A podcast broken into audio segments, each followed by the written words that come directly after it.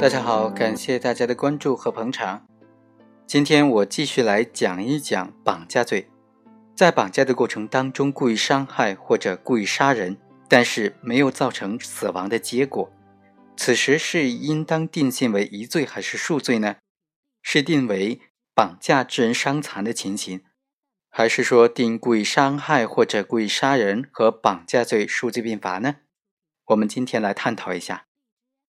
按照修订之前的刑法第二百三十九条啊，犯绑架罪导致被绑架人死亡或者杀害被绑架人的，判处死刑并处没收财产。这种立法模式是绝对法定刑的立法模式，没有刑种的选择余地。这条规定意味着行为人在犯这个罪的时候，只有在实施绑架的行为过程当中，或者在绑架行为的持续的过程当中，造成了被绑架人死亡或者杀害被绑架人的，才能够适用死刑。有观点就认为这种规定非常不合理，他的理由是说，如果被告人在实施绑架行为过程当中，或者在绑架行为的持续状态之中，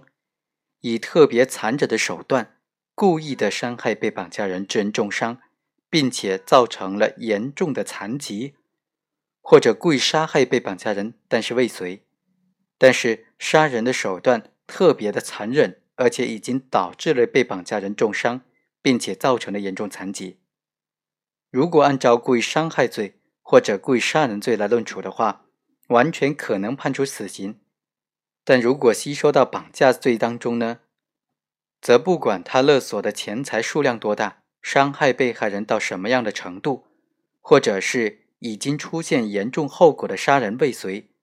只要被绑架人没有死亡，最高法定刑却只能够是无期徒刑。在这种比较之下，就可以看出绑架罪法定刑的设置是不够科学、不够合理的。我们认为呢，这种观点首先是不正确的。他的错误之处就认为说，行为人在实施绑架行为过程当中。或者在绑架行为的持续当中实施的这种故意伤害、故意杀人的行为，都只能够定为绑架罪一罪。虽然按照原来的刑法第二百三十九条的规定呢，在绑架的过程当中，只有造成了被绑架人死亡或者杀害被绑架人，才能够适用死刑，但这只是意味着将绑架罪和绑架过程当中。导致被绑架人死亡或者杀害被绑架人的这种特定的结果结合在一起，单独规定的这种法定刑是死刑。但刑法的这个规定本身并不排斥对于在绑架的过程当中故意伤害、故意杀人，可以按照故意杀人罪、故意伤害罪和绑架罪来数罪并罚，或者是择一重罪定处。事实上呢，在绑架的过程当中，绑架人对于被绑架人，同时又实施了伤害行为或者杀害、奸淫等等行为，都是比较常见、比较普遍的。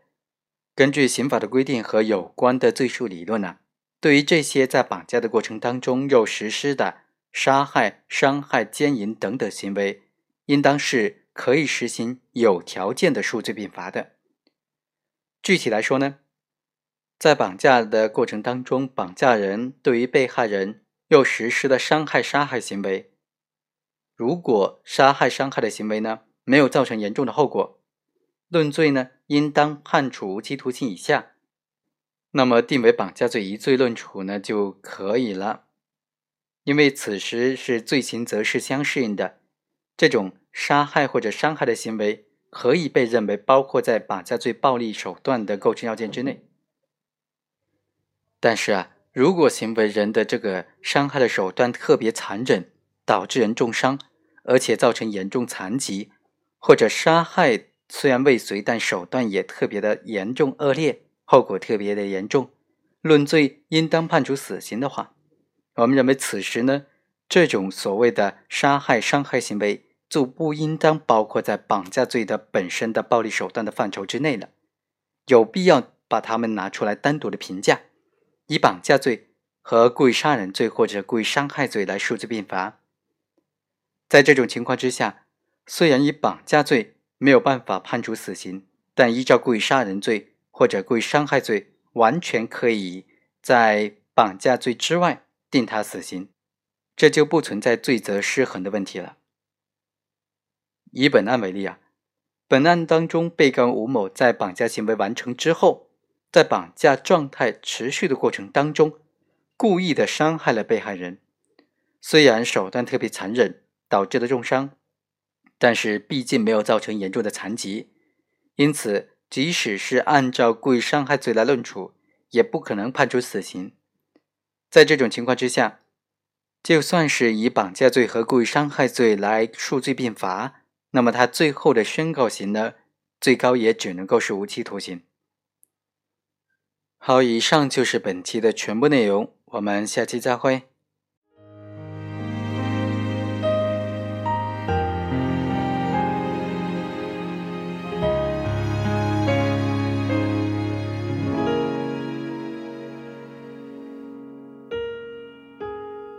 我来到你。的城市，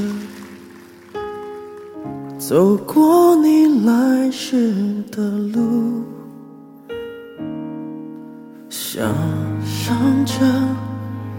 没我的日子，